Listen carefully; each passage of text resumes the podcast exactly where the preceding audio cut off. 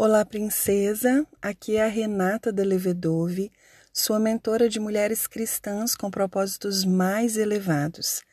Nós estamos no De Frente para a Luz, um devocional bíblico que nos proporciona a honra de termos a presença diária da luz divina em nossos corações.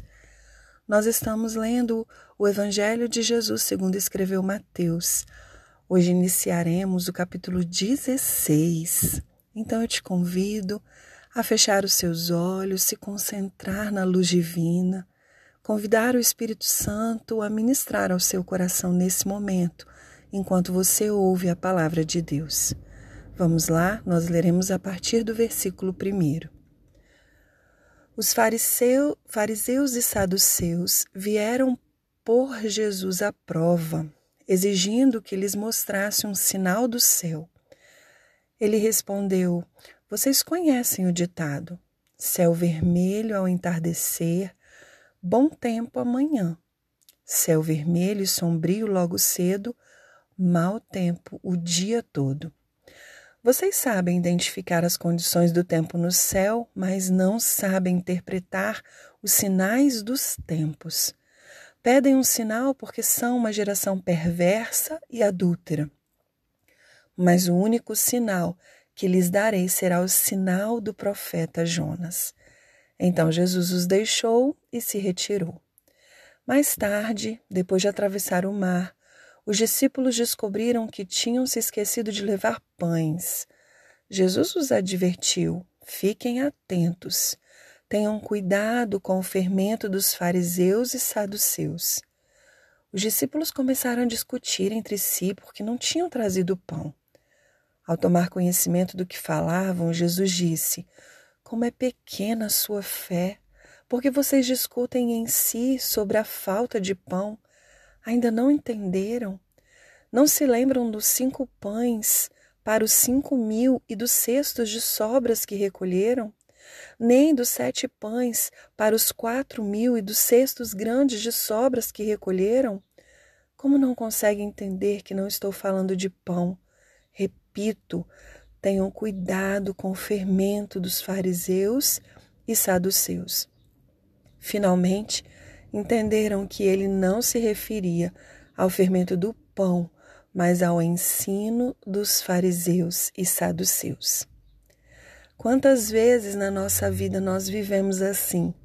Caminhamos com Jesus há um tempo, estamos muitas vezes diariamente com Jesus, andando com Ele, se relacionando com Ele, vivendo os milagres que Ele realiza na nossa vida. E quando vivemos determinado momento que o Espírito Santo de Deus está falando conosco de uma forma especial, ministrando algo para que nós pudesse, possamos estar atentas, nos alertando de algo, nós confundimos tudo o que o Pai está falando conosco. E aí nós olhamos para os problemas, olhamos para uma dificuldade que aparece repentinamente, uma enfermidade, uma notícia ruim, um problema em um relacionamento tão importante para nós, e ao invés de nós estabelecermos a nossa fé, nós confundimos aquilo tudo, olhamos para aquilo de uma forma completamente errada, não entendemos o que o Pai está falando conosco, confundimos as mensagens, os sinais, os recados que recebemos de Deus. E é como se ele falasse para nós, conforme o versículo que eu quero destacar nessa leitura, que é o versículo 8. Quando Jesus disse: Como é pequena a sua fé! Como é pequena a sua fé! Ele estava dizendo: Por que vocês discutem entre si sobre a falta de pão? Ainda não entenderam? Não se lembram dos cinco pães para os cinco mil, dos cestos de sobras que recolheram, nem dos sete pães para os quatro mil e dos cestos grandes de sobras que recolheram? E Jesus hoje está falando para mim e para você. Como é pequena a sua fé. Você ainda não entendeu? Não se lembra e Ele está trazendo à memória agora milagres, sinais e maravilhas que já foram estabelecidos na sua vida. E não é há muito tempo, não. Há pouquinho tempo. Há pouquinho tempo. Será que você já se esqueceu? Será que você não entendeu? Você não se lembra?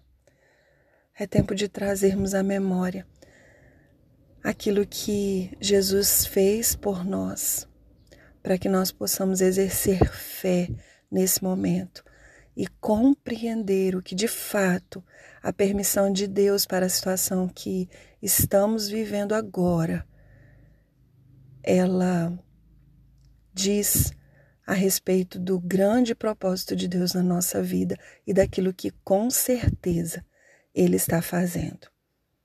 Vamos refletir sobre isso nesse dia? Um beijo no seu coração. Até o próximo áudio.